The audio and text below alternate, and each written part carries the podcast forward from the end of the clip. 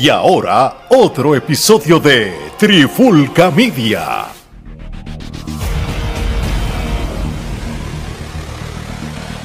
Oye, oye, oye, Alex Torres junto a Geraldo de Trifulca Media y bienvenido a un nuevo episodio de En la Clara con la Trifulca. Y en este episodio de hoy vamos a hablar un temita que, mano, son de estos temas que a raíz de las cosas que están sucediendo en la WWE, creo que, que hay tela para hablar diferentes temas. en las próximas semanas van a estar viendo temas que, que va a la par con todos estos cambios que está teniendo la WWE gracias a, Triple H y esta era de la, la era de Triple H, como, como se está diciendo ahora mismo. Y, en este tema en específico, ¿verdad? Este, y es un tema que Gerardo nos había enviado un link de uno de los reportajes de Bleacher Report que últimamente están bien, bien eh, con, con, lo que es la lucha libre como tal, los últimos años. Este, y es bajo un reportaje que hizo Graham Matthews es como cinco superestrellas de la WWE que, que pueden ser impactadas negativamente por la tutela de Triple H. Y Gerardo, que, si, no, si hablamos en resumen de lo que se trata el reportaje y cuáles eran los cinco luchadores y de ahí partimos. Bueno, pues básicamente, este, eh, como tú bien dices, desde que Triple H tomó las riendas de la compañía, pues eh, todo el mundo pues ha tenido una visión optimista en términos de lo que eh, representa el que Triple H esté al mando, ¿no? Porque pues este, la visión de Triple H es una visión este, que va acorde con nosotros, los que consumimos el producto día a día y entonces pues hay un optimismo en términos de las personas que este, van a recibir ese empuje eh, bajo la tutela o el, mandato de Triple H. Sin embargo, el artículo se enfoca en aquellas superestrellas que actualmente quizás estén recibiendo un empuje, pero que bajo el mandato de Triple H pues no van a seguir recibiendo ese empuje. Exactamente.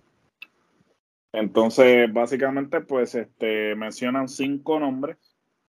Obviamente los voy a mencionar los cinco y luego entramos en detalle de quiénes, eh, si estamos de acuerdo o no, y quiénes nosotros pensamos, porque el objetivo es eh, tomar el artículo como pie forzado Exactamente. Para nosotros dar nuestras eh, opinión en cuanto a quiénes son los que nosotros entendemos que Triple le va a dar el espaldarazo y obviamente en base a los mencionados, quiénes son los que no van a ser favorecidos.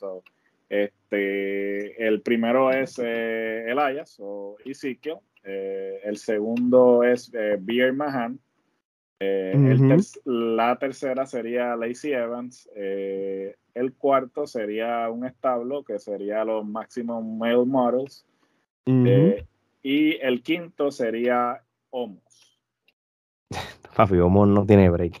no importa la tutela que esté, Homo, Homo está bien apretado. Es interesante si hablamos de lo que es Ezequiel slash Elias, ¿verdad?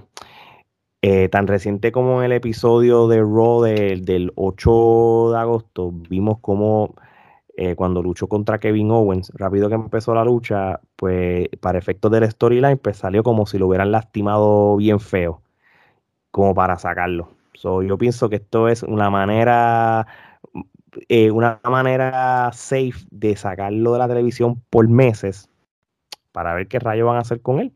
Este, porque al fin y al cabo, si comparamos Ezequiel versus Elias, sabemos que el personaje de Elias fue el que le, le entre comillas, le resultó mejor que Ezequiel como tal. Ezequiel se, se vio, se nota que es bien pintoresco de Vince McMahon, como si hubieras traído un luchador de los 80, con un atuendo bastante sencillo eh, y, todo. Pero Elias este, tú, tiene más carisma, tiene más carácter. Este, yo creo que Gerardo estuvo aquella vez en Seattle cuando dijo lo que dijo para enfadar a la gente. Ese es el tipo de, impacto que, que el personaje de Elias puede traer si, si realmente eh, el Ayas funciona en esta era o no, eh, no sé, pero yo prefiero traerlo como el Ayas que, que va a ser un tercer personaje forzado. Definitivo, yo creo que este el Ayas sería obviamente la mejor alternativa. A la misma vez, Este, el problema de Elias es que él no recibió un empuje cuando estuvo en NXT y ciertamente cuando subió al main roster tampoco fue un empuje que fuera consistente. yo no creo que inclusive regresando al personaje de Elias él realmente vaya a ser favorecido por Triple H. Simplemente va a ser un midcard, este, una que otra cosa así, pero un empuje así de campeonato no creo que vaya a recibir lamentable porque un tipo que presencia tiene, eh, ha demostrado que lo que le den, él corre con ellos, o le dan limones y él hace limonada, pero es triste, ¿no? No, claro. Entonces, pues si nos vamos eh, basado en la lista de, del Bleacher Report, el que le sigue entonces es Beer. Yo creo que Beer es bien pintoresco desde, desde que hizo las promos. Yo creo que el, personaje como tal no debe ni existir, mano, no importa en la era. De hecho, el, la última vez que este hombre hizo la aparición fue para julio 18, cuando, cuando fue prácticamente, yo creo que el, último show de Vince McMahon como tal. Ese, en ese episodio él salió de una entrevista corta y, y, se acabó. No ha salido más nada. Este, sí, lo tenían este undefeated, ganándole a, qué sé yo, a los misterios, qué sé yo, pero este es un personaje que no tiene sentido en reality wrestling. Por favor, es como los Viking Riders, tú sabes. Son personajes que, que ya son de, son este, caricaturescos, ¿entiendes? el hombre tiene presencia y todo, simplemente es ver si tiene el carisma para ser él sin tener que hacer el personaje que él tiene. lo único que te puedo decir. Si va a funcionar con Triple H, yo no creo. No es el tipo de personaje que Triple H trae. Yo creo que lo mejor que puede hacer Triple H es mandarlo para NXT este, como, como él, sin ser el Birman como tal, y, a ver, y Dios que reparta suerte. Definitivo, yo creo que lo mejor que pueden hacer realmente es este volverlo este técnico y que pues tenga un personaje así pintoresco tipo este Truth, algo no sé, algo que, puedan este cambiarle el gimmick hasta cierto punto y entonces aprovecharlo, de lo contrario no creo que vaya a, llegar a mucho. Bueno, otro que hablaron, otra que hablaron en este caso fue Lacey Evans. Y Lacey Evans es bien interesante por alguna razón, ¿verdad? Cada cual tiene su, opinión y cosas. Esta versión que estábamos viendo de Lacey Evans ahora, en, las últimas semanas, aunque tú no creas, está mucho mejor que la primera versión de ella. Porque e, esta versión de ella como Hill, pues sí tiene, tiene pizcas de, reality wrestling, como yo le hablo, en cuestión de, que, de que sí lo que ella habla es lo que ella era como persona en el, en el pasado, en su background militar y todo yo, yo creo que en esta, yo creo que, no, acuérdate, esto es lo que dice el Beacher Report, yo puedo pensar lo contrario. Yo creo que el, eh, con la falta de talento de mujeres que la WWE carece ahora mismo, en, en un momento dado era la mejor división del mundo, pues ahora mismo luchadoras que ya no están, luchadoras mal utilizadas y todo, pues yo creo que Lacey Evans puede ser bastante clave para, para, para, la división si la corren de la manera correcta. Y como lo estaban haciendo en las últimas semanas, eh, fue, lo que pasa es que el personaje per se no está mal. El problema es cómo la estaban buqueando. Eh, eh, yo creo que es por eso. Cuando tú lo empiezas a buquear semana tras semana con Alaya y ese tipo de cosas, pues como le restas demasiado con una persona como Alaya, nada en contra de ella, simplemente si le hicieron en para antes que ella saliera embarazada, estaba luchando por el campeonato pues entonces, pues lo hubieras dejado en, esa altura, porque ella puede ser una, una tremenda heel. De hecho, yo me voy más lejos. Ella puede ser una buena heel campeona. No, oficial, eh, yo creo que hasta cierto punto ella donde sobresale siendo ruda. Este, yo creo que este, si tú le quieres sacar el mayor provecho, tienes que ponerla como ruda. Y como tú bien dices, eh, si tú lo que quieres es eh, reestructurar la división, yo creo que uno de los talentos indicados para hacerlo sería ella. Ella estaba haciendo un eh, personaje perfecto de Hill antes de que obviamente se fuera eh, por maternidad. Eh, y entonces, tomando en consideración el regreso de Naomi y de Sacha, Eh, obviamente el hecho de que Becky pasó a técnica y eventualmente Ronda va a regresar a ser ruda, pues yo creo que Triple H está reestructurando la división para que todo el mundo eh, sobresalga en, de como luce mejor. Y entonces está trayendo a todo el mundo a como, a, como debe ser, no simplemente ir en contra de lo que ellos representan, sino más bien sacarle el provecho a como lucen mejor. Y yo creo que Lacey como luce mejor es como ruda, así que eh, deberían simplemente correr con ella como ruda. No, y mira, hasta la ropa que tiene ahora se ve hasta cool, se ve hasta más seria que el que la que tenía antes, este, como tal, que, que tú sabes, realmente eh, lo, están haciendo bien con ella y yo creo que no va a ser algo que, que, que la va a impactar negativamente bajo la era de Triple H.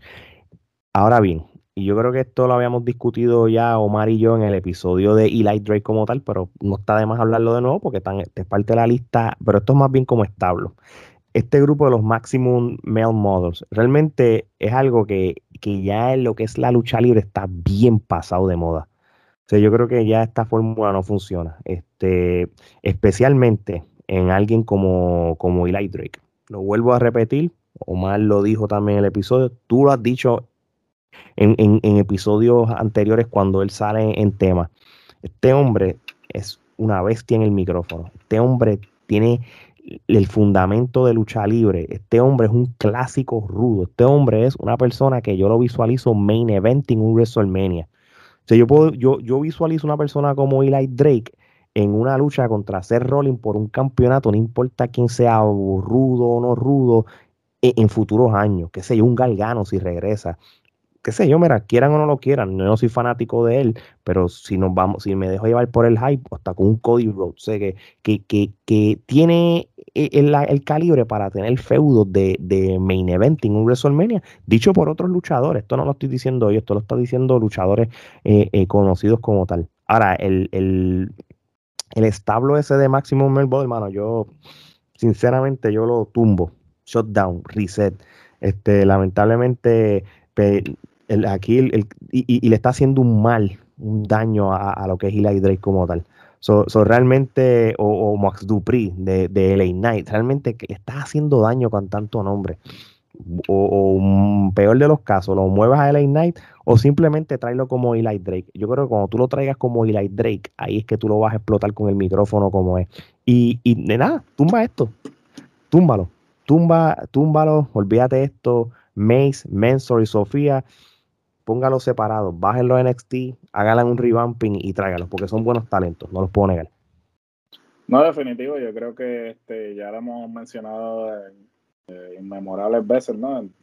Unas cuantas veces en términos de la mala utilización de Eli Drake, este, y hasta cierto punto, pues, eh, como tú bien dices, elimina el establo, mándalo a ellos tres de, vuelta a NXT, entonces deja a Eli Knight o Eli Drake en el main roster y eh, trabájalo como individual. Yo creo que lo que habíamos mencionado era que los campeonatos, tanto el intercontinental como el de Estados Unidos, no se le estaba dando la importancia que este, merecen yo creo que Eli Drake este, sería la persona indicada para ponerlo por una corrida con el Intercontinental y darle ese prestigio que los Rick Root, los Macho Man de la vida, los Ricky Steamboats, el mismo Honky Tonk Man, aunque este no es santo de mi devoción, pero hay que decir que una de las mejores corridas con el Intercontinental la hizo el Honky Tonk Man. Cierto. Este, eso, yo creo que él sería la persona indicada para devolverle ese prestigio a la Intercontinental. Y hemos visto cómo en las últimas semanas, desde que Triple H este, tomó las riendas se ha trabajado en establecer esos campeonatos a ese Oye, vamos a ser realistas, Gerardo. Te lo voy a decir como digo una cosa. Ahora mismo el hecho que Walter tenga el Intercontinental y tú tengas a Ashley como el, como el campeonato USA, ya de por sí lo subiste. el hecho de que, que Nakamura ya rápido tiene un feudo con él, es un upgrade al campeonato. yo creo que, que estamos viéndolo bien y, y, estoy de acuerdo contigo con lo que tú dices, que realmente Mm, elevaste ese intercontinental ya con Walter. De Walter para arriba, brother. Estamos hablando de Eli Drake, el mismo. Pues puedes hacer un buen trabajo con ese hombre. Definitivo, definitivo. Este, Mira, y por último, según el, eh, este reportaje de Bleacher Report, eh, y lo dije al principio, como tú lo dijiste en la lista, vamos a hablar de Homos. Este, yo creo que Homos, este, mira, vamos a ser realistas, tú sabes, se trató. Yo sé que, en un momento dado en la historia de la lucha libre, tener un, un, luchador, un atleta de siete pies, para una atracción grande, pero es que André Giant fue único. Y hasta el mismo Big Show, por White también, pero bien complicado, bien complicado tener dos fenómenos así y, repetirlo. No, funcionó con otros de siete pies. Se trató con Homo, Vince apostó mucho en él, le pusiste a MVP como, como, como manager, eso no ayudó. Lo pusiste en un WrestleMania con, con un Bobby Lashley, no funcionó. Yo creo que, como dice el reportaje, es, clara, es claro que Homos no sirve como main event roster en este punto de su carrera. Yo no sé cuánto es su contrato, eso no significa que puedas votarlo o algo. Yo creo, yo, es que no hay, no pare más nada. A, mí me gustó el Homos que prácticamente era un manager, o era un, no manager, sino un guardaespaldas. Porque para eso sirve, un guardaespaldas. Como el Raw Underground, bregó como bouncer. Como guardaespaldas de, de, de AJ antes que fuera parte del Tag Team Division, Prego, porque eh, tienes presencia, tienes presencia, la presencia no se niega, pero luchísticamente está bien complicado, mano, no hay manera, no hay manera de que este hombre tú le des un título, no hay una manera que este hombre no tiene, tiene el micrófono no sirve, no, sirve. Y realmente fundamentos de lucha libre, obviamente por su estatura y su peso es bien complicado. Si a esta altura de su carrera han tratado con él de desarrollarlo como luchador y no ha funcionado, mano, esto es down, brother. Esto es de lo de cuando si WWE hace un cortecito, te tiene que ir. No, definitivo, yo creo que hasta cierto punto, pues, este, Homos representa esa mentalidad este, arcaica, ¿no? De que el tipo que mide siete pies, pues va a crear ese efecto de, ah, wow, qué impresionante, ¿no, mi hermano? Porque ya ese no es el caso, ya hemos visto millones de hombres eh, de siete pies. No solamente eso, eh, hemos visto hombres de siete pies que realmente tenían carisma, que se movían bien en el ring. Este tipo ni se mueve bien en el ring, ni tiene carisma. Realmente el único eh, aspecto que lo tiene actualmente en la posición que está es su, es su altura, un tipo imponente con la altura que tiene pero fuera de eso, ¿sabes? No debería estar. Para mí es el equivalente de un Greg, de un Cali. Que es un tipo que pues simplemente está ahí por la altura que tiene. Pero en términos de talento, no es una cosa que uno diga, wow, ¿sabes? So, realmente eh, sabemos que él estaba en la posición que estaba porque Vince está obsesionado con la gente así de, de, siete pies y todo eso, pero no cumple ningún propósito este, a, a largo plazo. Soy yo me atrevería a apostar que sí, en la próxima ronda de despido, este, el tipo se va con los panchos. Sí, no, realmente no, no hay futuro. Es más, tú no lo puedes ni bajar en NXT porque es que no, no hay, no hay. No, no hay break con él. Total. Él, mira, ya él tiene su resumen con WWE. Cuando lo despida, él va a hacer su vida en la Indy, va a ganar buen dinero y va a hacer la atracción. Créeme que lo van a coger. Él no se va a morir de hambre. Bastante dinero le van a estar pagando como quiera. él, él, no va a estar mal. Simplemente que WWE, pues no, no va a bregar con él. Punto, no brega.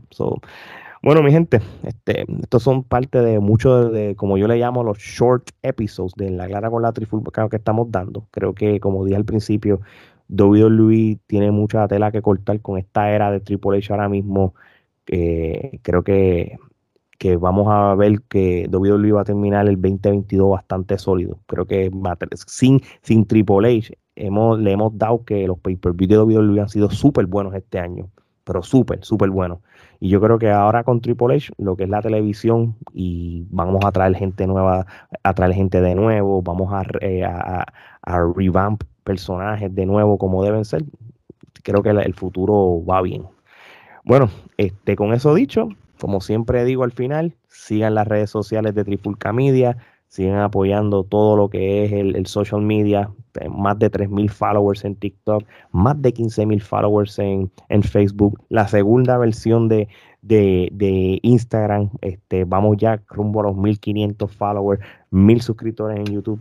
De verdad que gracias por ese apoyo. todos los países latinoamericanos y del mundo que nos escuchan en el formato podcast eh, en su plataforma favorita, pero en especial lo que es Spotify y Apple Podcast.